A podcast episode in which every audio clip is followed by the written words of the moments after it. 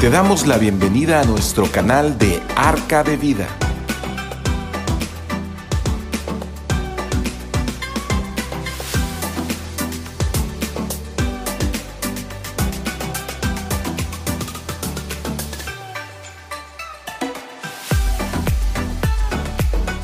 ¿Qué tal? Muy buenas noches, tengan todos ustedes. Me da, como siempre, un gusto poderlos saludar. Bien, estamos hablando, el tema que estamos tocando eh, en esta, pues la semana pasada y esta semana, eh, esperemos que podamos terminar, si no, pues lo, lo, hacemos para en tres sesiones, pero estamos tocando el tema del Espíritu Santo en la vida del creyente. Y bueno, e, es, es muy importante realmente este tema porque porque Jesús, Jesús habló a, a, todos de que Él iba a morir, que iba a resucitar, que iba a ser levantado, que iba a estar sentado a la diestra de Dios Padre y que iba a dejar a, su Espíritu Santo, que iba a dejar el Espíritu Santo y que no nos iba a dejar solos. Eso es la promesa que Dios eh, eh, o que Jesús hizo en el tiempo que estuvo sobre la tierra. Claro que los discípulos cuando, cuando murió Jesús se quedaron pues eh, del lugar donde estaban por temor a, que los fueran a matar. Y entonces este, huyeron y pues no querían acercarse a nada que tenga que ver con, con, Dios o con Jesús, porque tenían mucho temor acerca de que eh, les podían los podían matar.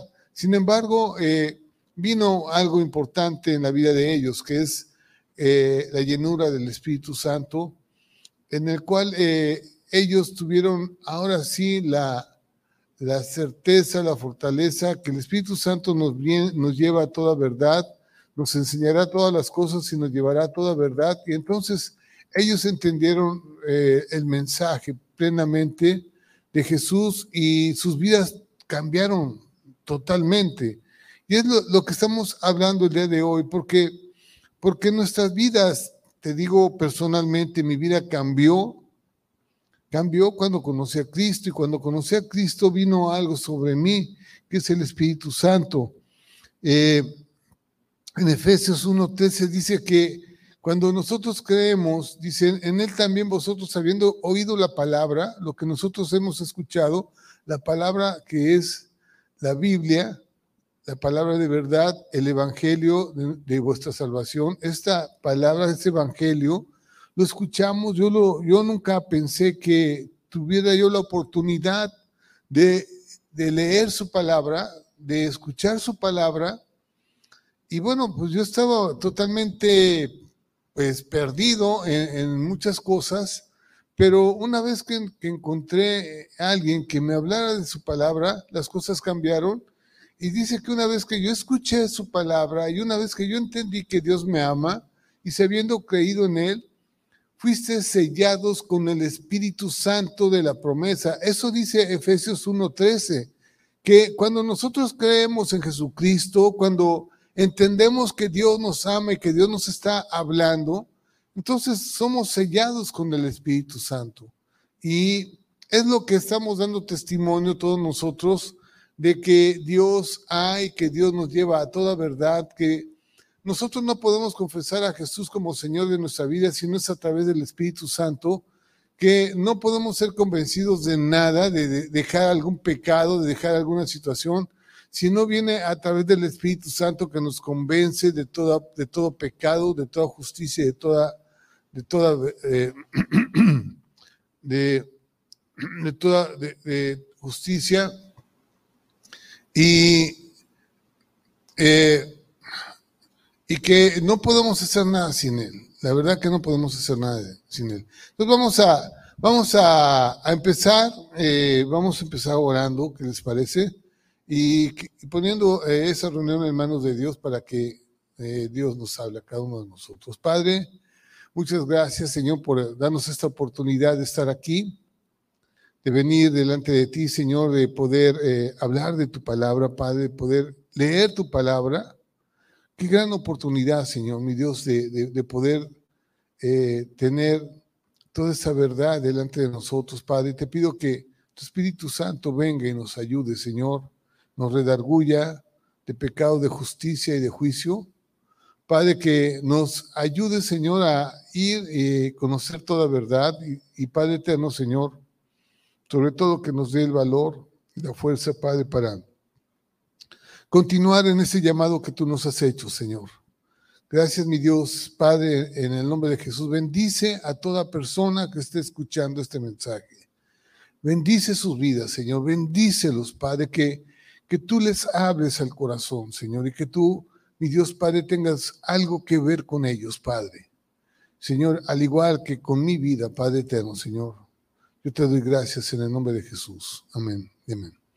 Bien, quiero, quiero empezar leyendo eh, lo que hace ocho días también leímos en Juan 16, 7.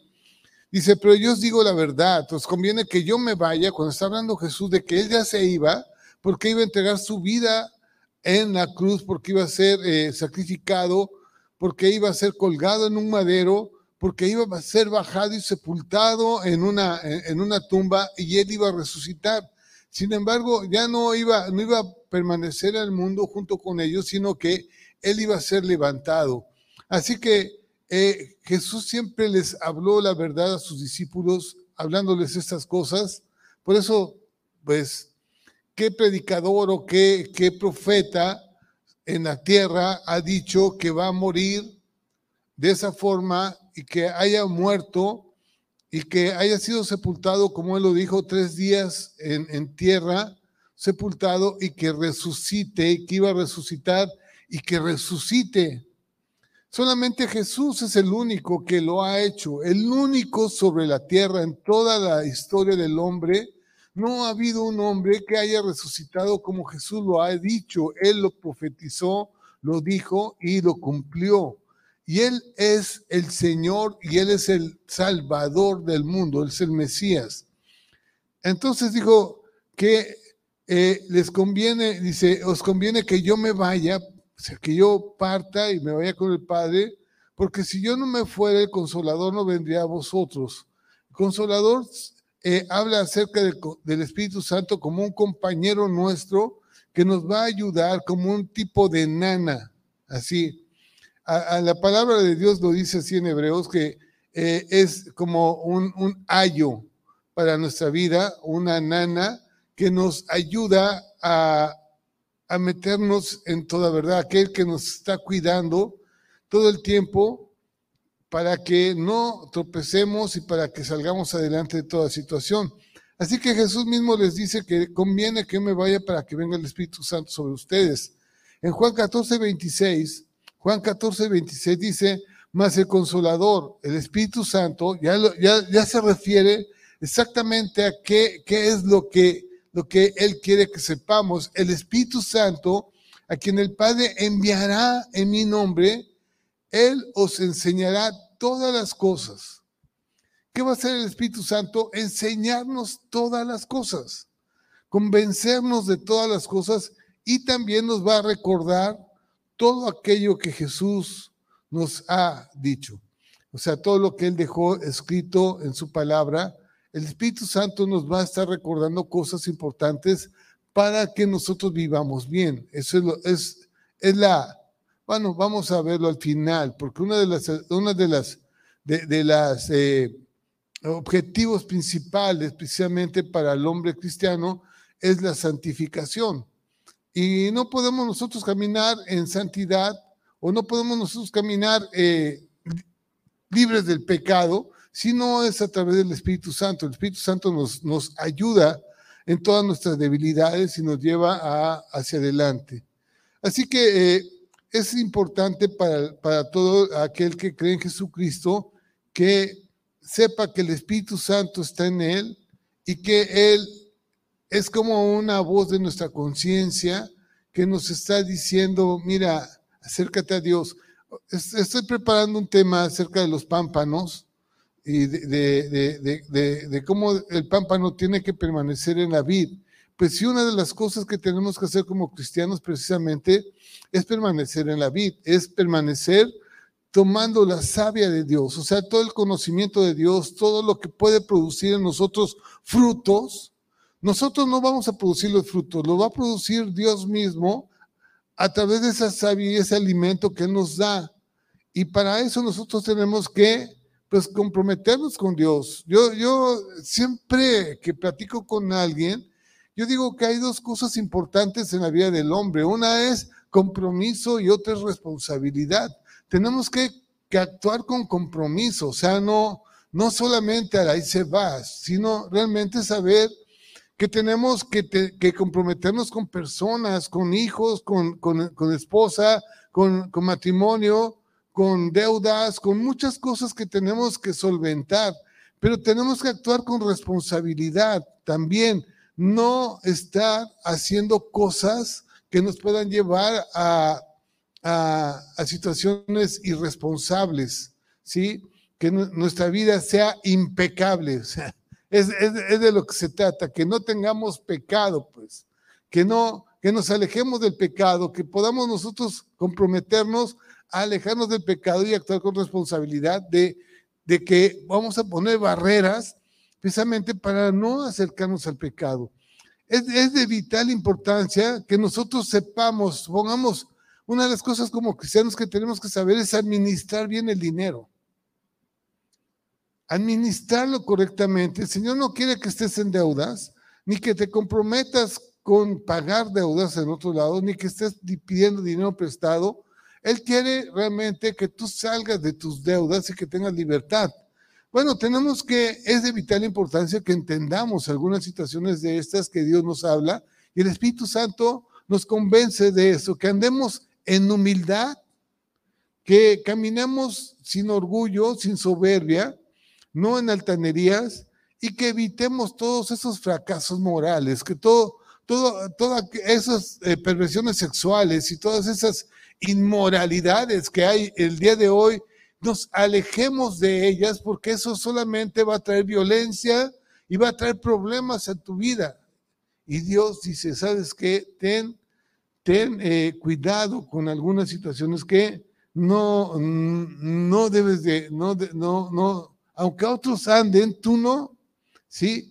Y de lo que podemos aprender de esto es que ni nuestra educación, ni, ni, porque tú tengas una maestría, un doctorado, porque tú tengas mucha capacidad y hayas leído muchos libros y te has aprendido muchas cosas, eso no te libra realmente de problemas, ni las habilidades especiales te darán, le dan a la vida del hombre el poder, todas sus habilidades no te darán el poder para transformar tu vida a una vida de santidad. Porque porque nosotros tenemos que ser transformados desde el más, de lo más profundo de nuestro corazón, desde adentro. los cambios que nosotros eh, hacemos, los hacemos desde el corazón hacia afuera. Las cosas externas no son las que nos van a dar una vida nueva, sino son las cosas internas. Y es precisamente ahí donde trabaja el Espíritu Santo.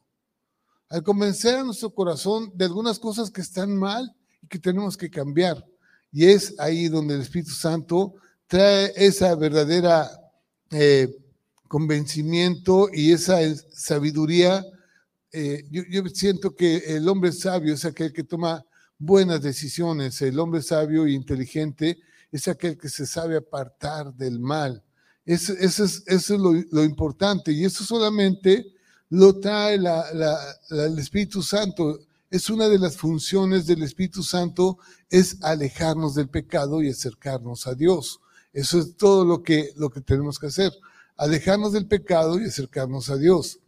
Así que eh, la unción y el poder del Espíritu Santo trae liberación, trae fortaleza, trae salvación y bueno, eh, trae esa, esa unción para que nosotros podamos conocer las buenas nuevas. En Lucas, Lucas 4, 18 dice, el Espíritu del Señor, cuando estaba hablando Jesús, hablando a, por primera vez a, todas las personas que estaban ahí, Jesús se levantó, dice, el Espíritu del Señor está sobre mí, por cuanto me ha ungido, o sea, el Espíritu Santo lo ha ungido para dar buenas nuevas a los pobres, me ha enviado a sanar a los quebrantados de corazón, a pregonar libertad a los cautivos y vista a los ciegos, y poner en libertad a los oprimidos.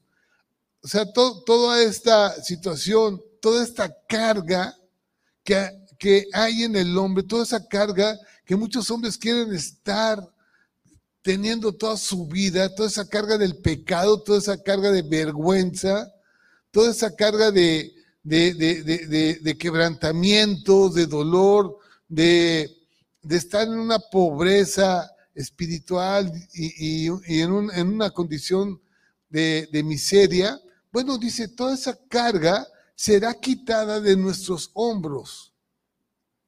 Y Dios nos dará esa libertad a través del Espíritu Santo, a través de Jesucristo. Tú crees en Jesucristo, cree en la obra que hizo Jesús en la cruz. Al dar su vida por ti, cree que su, tu sangre fue derramada por tu pecado, que Él murió por tu maldad. Y cuando tú crees eso y crees que Él resucitó de los muertos, el Espíritu Santo va a estar sobre ti haciendo esa función importante. Esa unción importante. Y estábamos hablando hace ocho días de, la unción del leproso o del pecador, si se acuerdan algunos, y es algo que está en el Antiguo Testamento de cómo es que el leproso tenía que ser sanado y tenía que ser eh, enjuiciado por los sacerdotes. Primeramente, el decir que son leprosos y que una vez que detectaban que era un leproso, ellos, eh, los leprosos tenían la obligación de estar pregonando por todo lugar donde había, hubiera gente, soy un leproso, soy un leproso, no se acerquen a mí, soy leproso.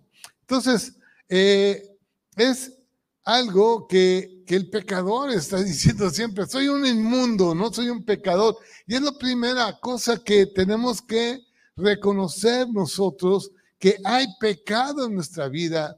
Yo, eh, yo, yo conozco gente que me dice que es que yo no tengo pecado, yo nunca he pecado. Eres un mentiroso. O sea, la Biblia dice que si tú no tienes pecado y tú dices que no tienes pecado, eres un mentiroso. Porque todos hemos pecado, todos, todos, todos, todos. Estamos en la condición de pecado. Para eso vino Jesucristo, para salvarnos de esa situación. Para eso Dios mandó a su Hijo por amor a nosotros para darnos esa oportunidad. Entonces, el leproso tenía que cumplir con unos requisitos muy importantes para su limpieza.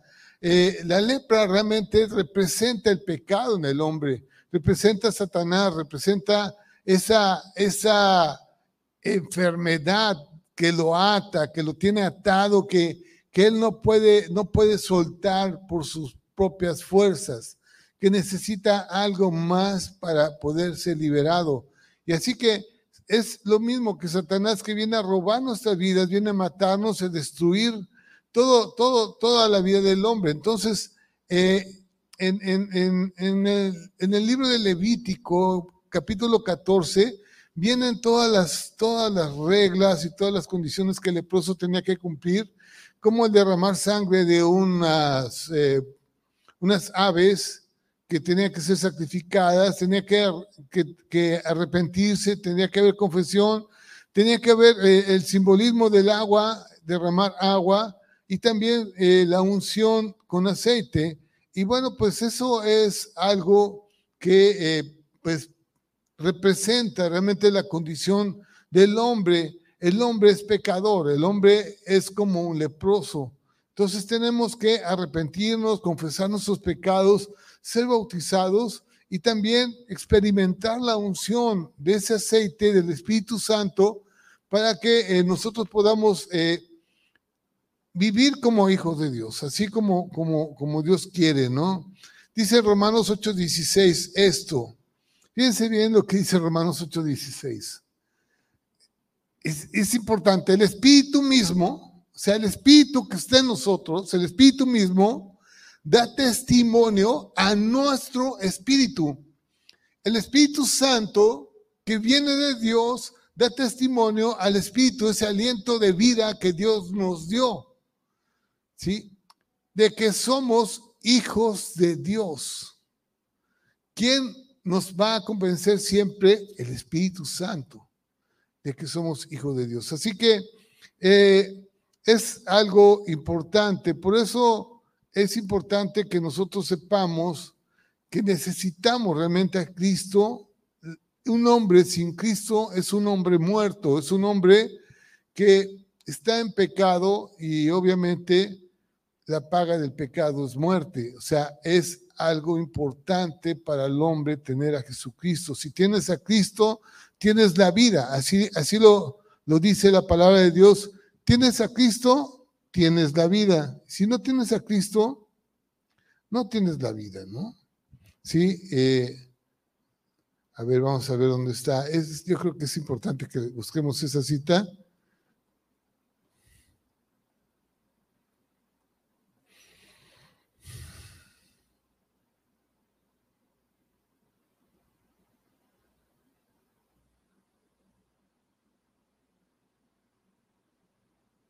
Permítanme.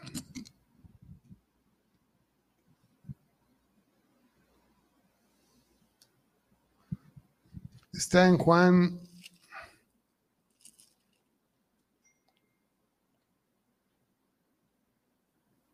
En Juan eh, 3:36. El que cree en el Hijo de.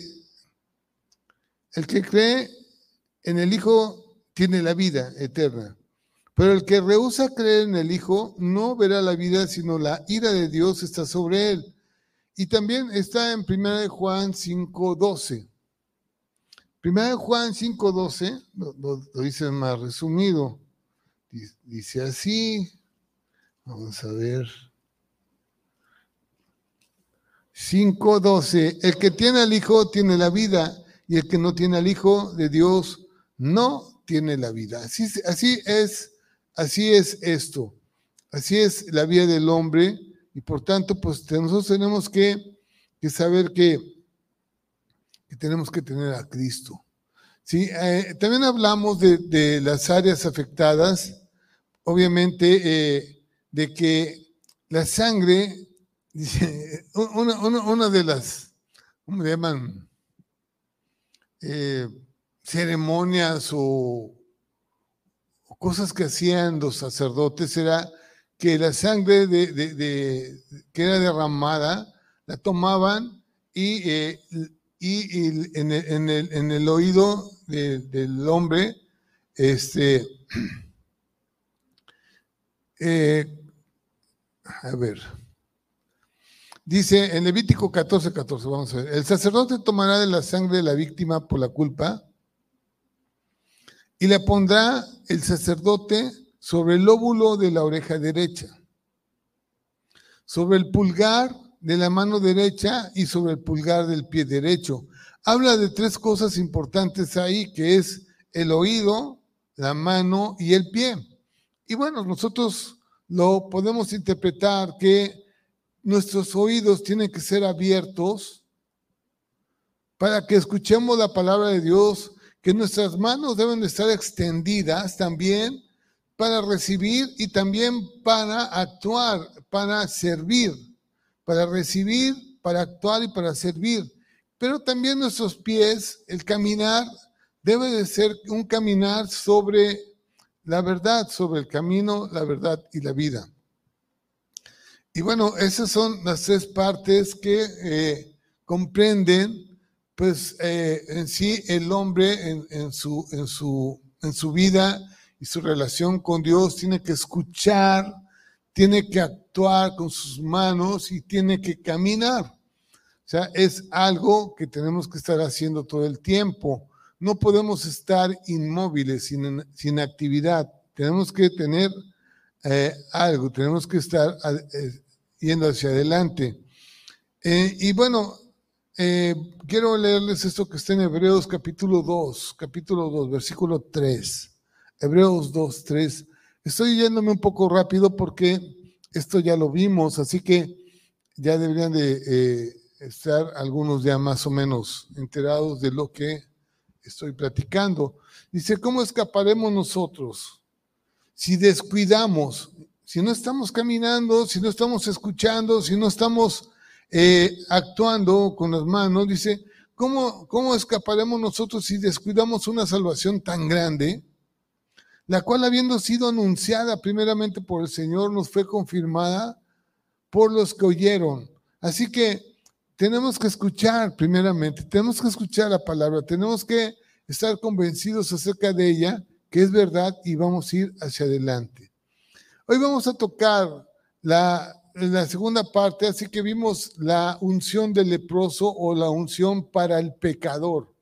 Pero también hay otro tipo de unción que viene el Espíritu Santo sobre nosotros para que eh, nosotros seamos esos real, ese real sacerdocio, que seamos esos eh, ministros de Dios, de su palabra, quienes podamos nosotros hablar acerca de Él. Y bueno, eh, en los capítulos 29 y 30 de Éxodo, y en el capítulo 8 de Levítico, ahí viene toda la consagración de los sacerdotes, de los sacerdotes eh, que venían de una tribu de Leví y eran consagrados. El sacerdote era, consagrado y bueno, eh, así como el, leproso eh, realmente era sacado de esa condición de pecado, de lepra, para vivir una vida diferente que es a través de Cristo bueno, también nosotros no solamente vivimos una vida diferente, sino que Dios también nos unge para que seamos sus ministros, para que seamos sus sacerdotes. Y bueno, en el Antiguo Testamento sus sacerdotes también eran, eran al igual que, el pecador, pues el pecador con, unas, palomitas, pero el sacerdote, el sacerdote, el sacrificio que se tenía que hacer eran de corderos. Ya era un poquito mayor esto, o sea, ya subió de volumen, ¿no? un cordero que era inmolado y que era sacrificado para eh, que el sacerdote pudiera santificarse, para que el sacerdote pudiera presentarse a un lugar especial donde estaban los panes de, de la proposición, donde estaba el incienso, donde podían hacer las oraciones y podían acercarse un poquito a la presencia de Dios no se podían acercar si antes no había ese sacrificio de ese cordero. Entonces, también Dios, tú y yo fuimos llamados no solamente a la santificación o ser, eh, abandonar el pecado, abandonar de la lepra, sino también fuimos llamados a ser sacerdotes. ¿Sí? Y obviamente Jesús pagó el precio para que nosotros seamos sacerdotes. Él es el Cordero de Dios que pagó con su sangre preciosa para que nosotros seamos santos a través de Él, no a través de lo que nosotros podamos hacer, a través de Él somos perdonados de todos nuestros pecados. Y en el momento en que no tenemos pecado en nuestra vida, podemos acercarnos a Dios con toda libertad. Eso es algo maravilloso, realmente piensa pensamos eso, que lo único que nos separa o separa al hombre de Dios es el pecado. El pecado nos separa de Dios. Pero una vez que viene Jesucristo, paga por tus pecados, todo el sacrificio, ese cordero, es muerto por tus pecados. Y en el momento en que tus pecados son quitados, ya no hay ningún impedimento entre nosotros y Dios, o Dios y nosotros porque hemos sido perdonados, ya ha sido quitado el pecado de nosotros. Es importante eso, es algo personal. Bueno, en el Antiguo Testamento, los sacerdotes, para que se pudieran presentar delante de Dios, tenían que sacrificar corderos. El sacrificio de un cordero sin mancha, un cordero especial, un cordero que era seleccionado, que no tuviera ningún tipo de defecto, que era que era perfecto, porque lo revisaban ah, ahora sí de todo a todo. Así que era un cordero especial y todos los sacerdotes, los hijos de Aarón, todos los que entraban en el tabernáculo, los hijos de Moisés, todos aquellos que tenían que eh, presentarse delante de Dios, eh, tenían, que, tenían que antes eh, derramarse la sangre de un cordero sin, sin tacha, sin defecto, como una ofrenda por el pecado. Y entonces, cuando se hacía esa ofrenda, ellos recibían el perdón de la culpa del pecado. No, no quiere decir que ya no, ya, ya no eran pecadores, no. ellos recibieron en ese momento el perdón por el pecado, cuya paga era la muerte. Y la muerte de ese cordero representaba o eh, era quien pagaba el precio por nuestro pecado y entonces se podían presentar. En Romanos 6:23 dice, porque la paga del pecado es muerte. O sea, el pecado siempre ha representado muerte, siempre. Muerte eterna para el pecador, pero también muerte para ser justificados. No podemos ser justificados si no es a través de la muerte, a través de la muerte de alguien que pague por nuestro pecado. Y esa dice en, la segunda parte de Romanos 6:23, mas la dádiva de Dios es vida eterna en Cristo Jesús, Señor nuestro. O sea, Él, Él nos regala la salvación a través del sacrificio de ese cordero que es su Hijo.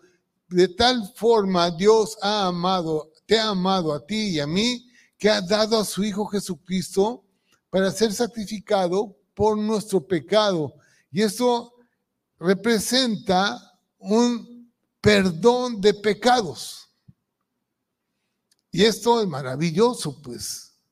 Es algo que nadie en el mundo puede despreciar, no deberían despreciar, nadie pudiera despreciar. ¿A quién le regalan la vida eterna? ¿A quién se la dan? ¿A quién le dan el perdón de pecados? El, milagro más grande que puede haber sobre la vida de un hombre es que tus pecados hayan sido perdonados. No es que te cures de cáncer o no sé.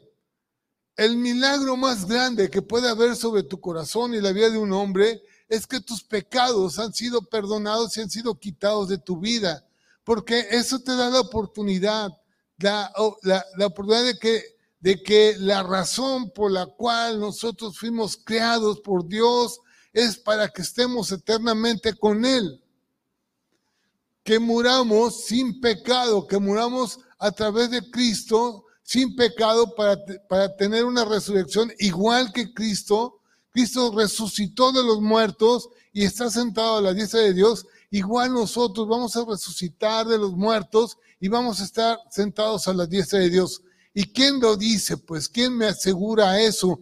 La palabra de Dios nos asegura, Jesús resucitó de los muertos y si Él resucitó, nosotros también vamos a resucitar. Eso lo dice en Corintios. Pero quiero leerles algo también acá que está, es, siempre saco este, este, este versículo porque, porque qué bárbaro. Eh, eh, eh, Daniel, Daniel hablando, no sé cuántos años, Daniel, Daniel, el profeta Daniel, 700 años antes de Cristo, hablando cosas importantísimas dice esto, dice, y muchos de los que, Daniel capítulo 12, versículo 2, y muchos de los que duermen en el polvo de la tierra, o sea, aquellos que están ya, ya se murieron, ya se deshicieron, son polvito, a lo mejor están esparcidos por todo el mundo, no sé cuándo, por dónde estén todos, todos esos polvos, vino un viento, la erosión, vino algo, ya, quién sabe dónde están, Dice, y muchos de los que duermen en el polvo de la tierra serán despertados. Serán despertados. Dice Daniel. Jesús también dijo eso, lo mismo. Unos para vida eterna. O sea, va a haber resurrección de muertos. Daniel, 700 años antes de Cristo, está hablando de la resurrección de muertos. Unos para vida eterna, pero otros para vergüenza y confusión perpetua. Los entendidos, aquellos que entiendan a través del Espíritu Santo, resplandecerán como el resplandor del firmamento y los que enseñan la justicia a la multitud como las estrellas a perpetua eternidad. Los que enseñan a la multitud. Así que la segunda parte de esa unción que viene del Espíritu Santo, especialmente el de sacerdote, aquellos que enseñan, aquellos que hablan, aquellos que digan, aquellos que puedan dar testimonio acerca de su vida en Cristo. Bueno, nosotros primeramente somos justificados a través de la sangre del Cordero, pero también nosotros fuimos lavados con agua. ¿sí? Eh, Y esto habla acerca de, eh, dice que los sacerdotes, una vez que, que eran justificados por la sangre, eh, luego eran lavados con agua y luego sus vestiduras sacerdotales, las vestiduras, o sea, ya estaban limpios, sin pecado, estaban limpios y tenían que tener unas vestiduras. Sus vestiduras eran ungidas con, con el aceite que representa el Espíritu Santo. Y bueno, eso ya los llevaba a, otro, a, otro, a otro nivel. En Éxodo 30, 30 dice, declara esto, ungirás también a Aarón y a sus hijos y los consagrarás para que sean mis sacerdotes, los sacerdotes de Dios. La unción para santidad también, ¿sí? Así que, pues nosotros hemos sido llamados a, primeramente, que el pecado no esté en nosotros, que seamos lavados en agua y también tengamos esas vestiduras para que eh, seamos sus sacerdotes, sacerdotes de Dios. Así que la unción que, nos da, esta unción que trae el Espíritu Santo sobre nosotros, eh, es el que nos puede llevar a dar testimonio, a hablar acerca de Él, nos, nos lleva a toda verdad. Imagínense ustedes, dice que los discípulos, después de que ellos eran unos cobardes y se, que huyeron, cuando crucificaron a Jesús y lo arrestaron, ellos huyeron, salieron despavoridos, pero cuando fueron ungidos por el Espíritu Santo ahí en Pentecostés, dice que había en ellos una palabra que dice en la Biblia que se llama denuedo. Había en ellos denuedo. Lo que, lo que representa eso es que había en ellos valor. Sea, esa cobardía ya se había alejado de ellos y ellos estaban seguros de lo que estaban hablando y de lo que estaban diciendo. Aunque otros no estuvieran de acuerdo con lo que ellos dijeran, ellos estaban seguros y había ese valor para poderlo enfrentar sin ningún problema. Esa es la parte realmente que el Espíritu Santo trae sobre la vida de los hombres. Trae ese denuedo de hablar la palabra de Dios. Y bueno, por eso pues no crean que yo estoy aquí por solamente porque José Manuel es muy, muy, muy, no sé, muy, muy valiente. No es por eso, es porque el Espíritu Santo nos lleva nos impulsa, nos, nos avienta, nos... Yo, siempre he dicho algo así como que a lo mejor puede, puede ser que sea mucho, haga muchas cosas bien, pero siempre necesito que alguien venga y me, aviente, no me esté empujando, me esté, me esté animando, me esté, órale, órale, no le saques, ¿no? Ve adelante. Así, pues el Espíritu Santo es esa, es esa persona que está atrás de mí, de José Manuel. No digas que tengas que tienes flojera, no digas que no puedes, no digas que esto, vamos adelante, yo, te, yo sé contigo. Y claro que el Espíritu Santo nos, nos lleva y nos ayuda a todas las cosas, nos lleva a toda verdad. Así que fuimos llamados también para eso. Esa unción de santidad viene con el Espíritu Santo, ¿sí? Todas esas cosas que, hay en, una relación con Dios. Dios. El Espíritu Santo nos acerca a ese lugar. Fuimos apartados para el Señor, apartados. Y esta ceremonia que Aarón y sus hijos y todos los sacerdotes, todos los sacerdotes, todos los levitas tenían que hacer, era precisamente el ser apartados, esa unción eh, del leproso, la unción del sacerdote, pues era que son apartados. Eres apartado para ya no pecar más y eres apartado para que tú seas su representante, una unción de sacerdote. Y bueno, por eso en Apocalipsis capítulo 1, versículo 6, hablando acerca de Jesucristo, dice que Él nos hizo reyes y sacerdotes para Dios. Reyes porque el poder y, la autoridad que tiene un rey se nos ha dado a través de Jesucristo. Y también sacerdotes para poder hablar acerca de Dios, acerca del Padre. Y bueno, todo para, para, que, para gloria y honra de Él. Dice, y nos hizo reyes y sacerdotes para Dios, Apocalipsis 1.6, su Padre. A Él sea gloria e imperio por los siglos de los siglos. Amén.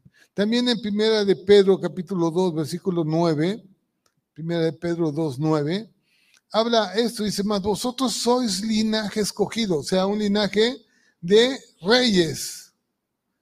Primera de Pedro 2, 9, vosotros sois linaje escogido, real sacerdocio, nación santa, pueblo adquirido por Dios para que anunciéis las virtudes de aquel que os llamó de las tinieblas a su luz admirable. Dios nos ha ungido precisamente como reyes y sacerdotes, como una nación santa, como un pueblo, como hijos de Dios, para que anunciemos las virtudes del que nos llamó de las tinieblas a su luz admirable, aquel que nos sacó de ese lodo cenagoso, aquel que nos sacó de esas tinieblas y de esa oscuridad, pues es Jesús que nos llamó a su luz admirable y ahora nosotros damos testimonio acerca de que es posible que alguien que esté en pecado, que esté en problemas de cualquier tipo, Jesús pagó el precio por tu pecado y Él está dispuesto a sacarte de toda esa inmundicia, de todo ese pecado, si tú empiezas a conocerlo a Él y realmente aceptas que Jesús, Jesús fue a la cruz precisamente por tu maldad y que él resucitó de los muertos y que Él es quien está pagando por tu maldad. Si tú crees eso, viene el Espíritu Santo sobre ti y empezamos a tener una vida diferente. ¿sí? El creyente en Jesucristo, aquel que cree en Jesucristo, ha sido llamado a andar ante Dios como un sacerdote santo. Hemos sido llamados para eso, con pureza y con poder. Y cuando comenzamos a hablar a Dios acerca de poder, yo, he escuchado, Dios dame poder, dame poder, ¿no? Dios dame poder. Y él empieza entonces a, hablarnos, sí, hijo, sí, pero hay que tener pureza. O sea, si, si no hay pureza, pues no puede haber algo que te respalde realmente con, con el poder. Si tenemos que empezar nosotros a, a tener ese, ese tipo de relación con Dios, porque el poder se nos da a aquellos que, bueno, o se les da a aquellos que realmente tienen un corazón puro. Y el poder te podría perder, ¿no? A lo mejor Dios dice, no te lo voy a dar, ¿por qué? Porque te vas a perder. sí, en el orgullo, no sé, o en algo. Mejor, vamos adelante, renuncia a tu pecado, renuncia a las cosas que te están llevando a alejarte de Dios y vamos a empezar a tener una vida nueva, ¿no? Ser salvos, mm, eh, no solamente, no, somos salvos solamente del pecado, sino somos salvos también de toda culpabilidad y toda contaminación. Y bueno, por eso eh, en Mateo, cuando, cuando está hablando acerca de la venida de Jesús al mundo, dice en Mateo capítulo 1, versículo 21, Mateo 1, 21 dice, dará a luz un hijo y llamará su nombre Jesús. ¿Por qué Jesús? Porque Él salvará a su pueblo de sus pecados. Jesús vino a salvarnos de nuestros pecados. La Biblia dice que somos salvos del pecado. Somos salvos del pecado. Pero eso de pensar en que somos salvos del pecado, no nos da a nosotros la libertad para continuar pecando. Creo que a veces malinterpretamos las cosas. Y que, y, bueno, yo, yo también a veces, eh, a veces le digo, y lo digo de todo corazón, realmente tenemos que recibir a Cristo con, con, compromiso y con responsabilidad. Sé a dónde me estoy metiendo, o sea, yo sé a dónde quiero estar. Es como aquel que se quiere casar, ¿no? Te vas a casar, pero te vas a ser responsable toda tu vida de tu esposa. Y te vas a ser responsable de estar con ella todo el tiempo y de amarla a ella y de renunciar.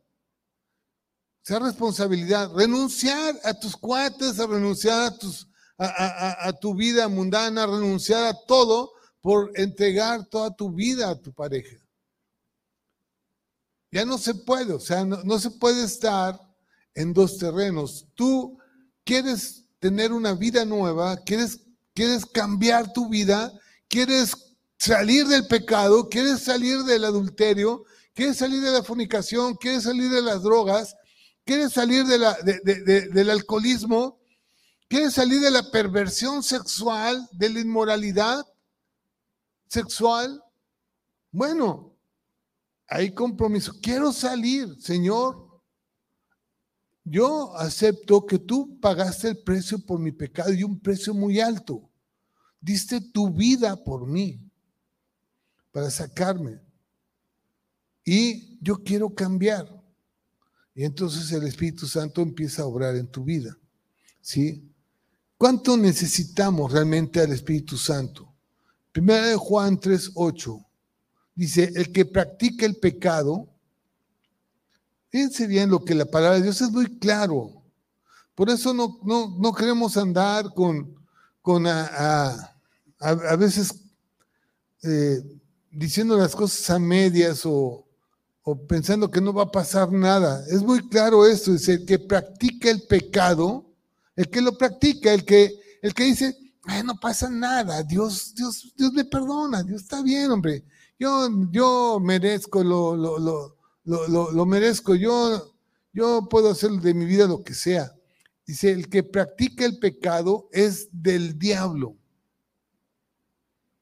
Así porque el diablo peca desde el principio, pero dice algo adelante, para esto apareció el Hijo de Dios, para deshacer las obras del diablo. Primera de Juan 3, 8. ¿Sí? El que practica el pecado, o sea, Dios te dice que Él viene a salvarte de tus pecados. Jesús viene a salvarte de tus pecados pero no te da autoridad para que tú sigas practicando el pecado, tú sigas haciendo lo mismo, porque el que practica el pecado es del diablo. Así que para esto, dice, para esto vino Jesús a la tierra para deshacer todas esas obras que te tienen a ti atado, esclavizado, te tienen encadenado, te tienen encarcelado que tu voluntad no cuenta para nada, tu fuerza de voluntad no cuenta, el pecado es el dueño de tu vida, el alcohol es el dueño de tu vida, la droga es el dueño de tu vida, el adulterio es el dueño de tu vida, te has vuelto un adicto no puedes vivir sin ello. Por eso dice, Jesús vino a deshacer todas esas obras. Por eso es importante que tú estés consciente de dónde te estás metiendo. Si quieres verdaderamente ser un cristiano o quieres seguir practicando las obras del diablo. Así que, pues, es algo importante. Yo quiero, antes de seguir, y ya casi es la hora de orar, porque en verdad yo sé que muchas, muchas personas me están escuchando el día de hoy, ojalá me estuvieran escuchando muchos que están metidos en problemas, que sepan que hay una solución. Jesús vino a deshacer esas obras. El único camino a la verdad es Jesucristo y tenemos que encontrarlo, tenemos que meternos ahí. Y, yo quiero orar por todas esas personas que se sienten atadas, se, se sienten atadas al pecado, que eh, por más fuerza de voluntad que le quieran echar, no, puedan, no pueden salir. Yo quiero pedirte, tú que me estás escuchando a lo mejor, que tú hagas esa oración, que tú pidas a Dios, que tú declares a Dios tu condición. Soy un pecador. Señor, dilo así, soy un pecador. Señor, tú sabes mi condición. Tú sabes que después de, de haber cometido el pecado, viene sobre mi vida un remordimiento, una,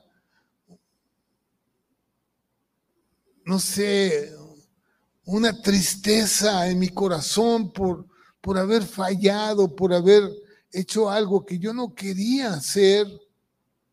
Sin embargo, lo hago, Señor. Yo te pido que tú me perdones, Padre. Yo no quiero ser destruido por el diablo, Señor. Yo no quiero, mi Dios Padre, ser atado y esclavizado por él. Yo te pido, mi Dios, que tú derrames de tu unción, que pudra todo yugo, que, que pudra toda esclavitud de mi vida, Padre. Yo quiero, mi Dios Padre, ir hacia esa pureza, Señor, hacia esa santidad, hacia, mi Dios Padre, vencer toda oposición y todo pecado en mi vida, Señor.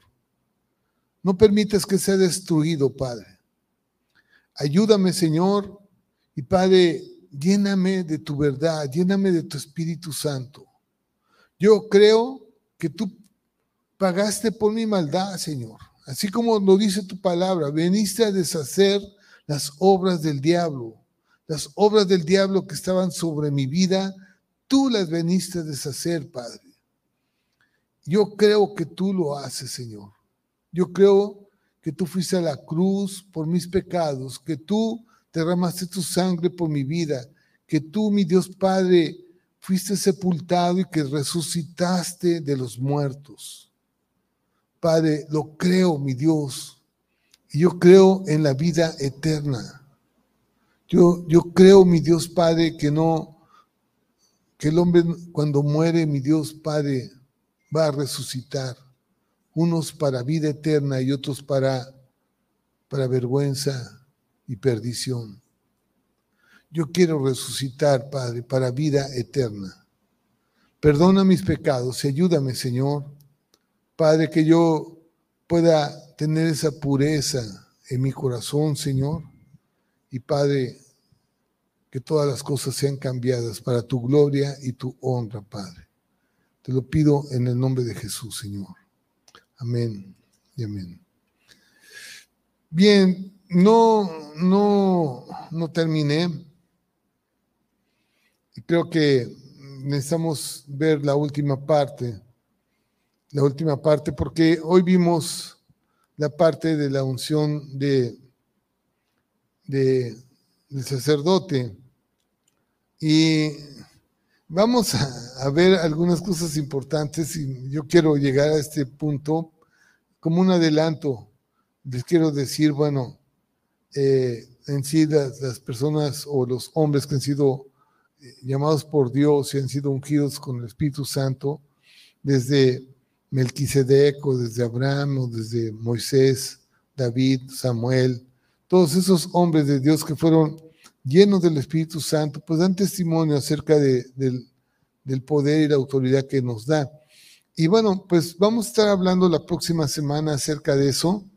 Eh, los quiero animar, pues a todos los que me están escuchando, que no se pierdan la próxima reunión y me da mucho gusto, mucho gusto poderlos saludar a todos ustedes. Y acuérdense, acuérdense de esto, el pecado ya no se va a enseñorear de nosotros. Él es nuestro enemigo. Satanás es el enemigo de Dios y es mi enemigo también. ¿Sí? Y él está vencido. Está vencido. Vencido cuando tú tienes a Cristo en tu corazón. Si no lo tienes, acuérdense. Tienes a Cristo, tienes la vida. No tienes a Cristo, no tienes la vida. ¿sí? Bueno, buenas noches. La paz de Dios esté con todos ustedes. Nos vemos el próximo miércoles.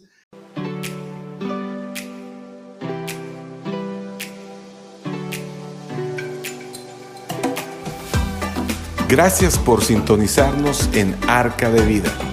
Si deseas más información, te invitamos a conectarte en nuestras redes sociales de Facebook. Te esperamos pronto.